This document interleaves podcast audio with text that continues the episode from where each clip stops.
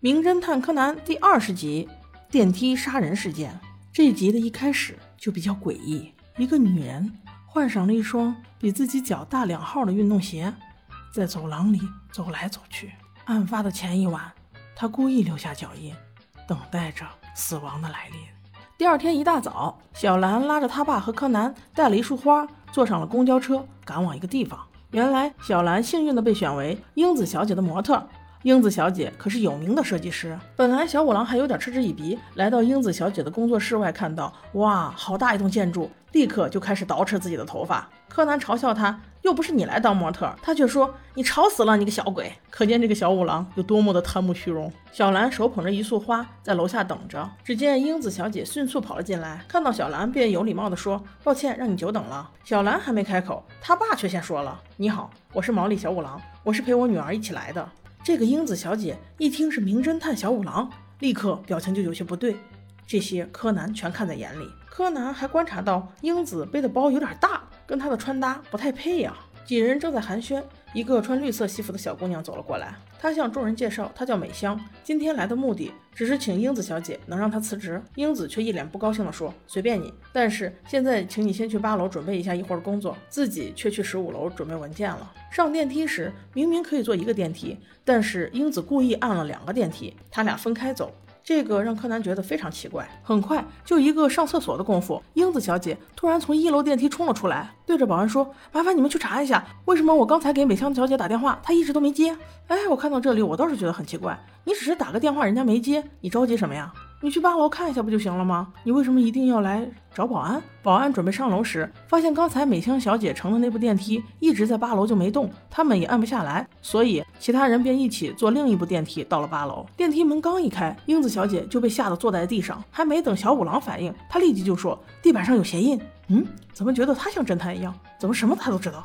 小五郎还没来得及分析，美香小姐就说：“这应该是强盗从楼梯间进来，把美香小姐刺死，然后再从楼梯间跑掉留下的鞋印。”柯南在一边观察，觉得这个英子小姐未免也太伶俐了，怎么就像导演一样？很快，木木警官过来搜查一番之后，却什么重点也没有问出来，反而柯南观察了几处疑点。第一，他觉得八楼的鞋印有点太过凌乱，如果是强盗，不应该这么凌乱，强盗应该很有目的。第二，死者的位置不对，他明显是背靠电梯门，当电梯门打开躺倒出来的，这就意味着凶手应该在电梯里将他致死，那强盗就说不通。第三，死者的衣服肩膀头处非常皱，对于一个服装设计师的助理来说，这一点很可疑。木木警官又来回盘问了英子小姐很多问题，而英子小姐对答如流，就好像之前就准备过一样，是不是很巧啊？柯南见这群警察问来问去也问不出个所以然，所以决定自己行动。他先上了十五楼，发现一些疑点。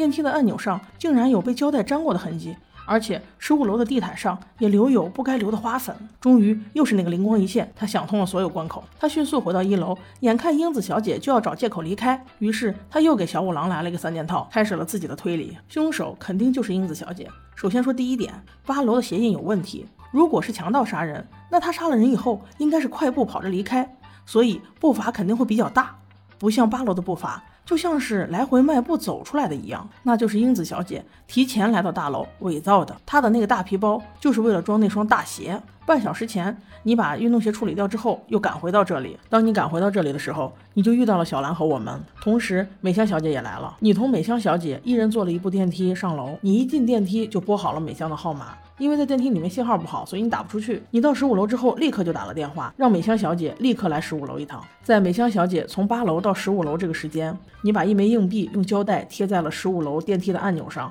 为了你一会儿杀人的时候电梯门不关上，而为了方便杀人，你把小兰送你的花儿正好放在了地上。这就可以解释为什么柯南在十五楼看到了电梯门口的花瓣，还有开门按键上的胶带。现在就是你这个圈套的重点了。如果美香小姐是在电梯里遇害的，那么她应该倒在电梯里，最起码不会卡住电梯门，不会像现在这样背靠着电梯门倒出来的姿势。真相应该是，当美香小姐上到十五楼的时候，英子小姐冲进电梯，一刀把她杀死，然后把她摆成背靠电梯门的姿势，之后又按了去八楼的按钮。这样方便电梯回到八楼之后，尸体自动倒出来，制造出完美的不在场证据。之后你再把十五楼那个粘着的硬币撕下来就好了。但这样有一点会留下证据，就是美香小姐肩膀处的衣服会有一部分夹在电梯门里。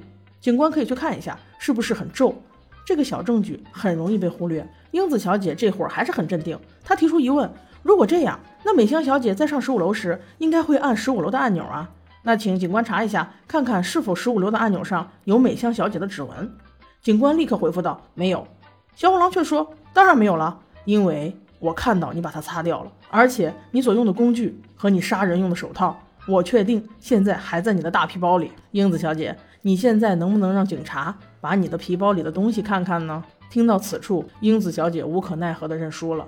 她终于还是承认了她杀人的事实，因为美香偷了他的设计，卖给了其他公司，还自信满满的说。我就不怕跟你打官司，因为那样肯定会更加影响公司的发展。英子小姐气不过，就想设计在这个周末人少的时候，神不知鬼不觉的杀了美香。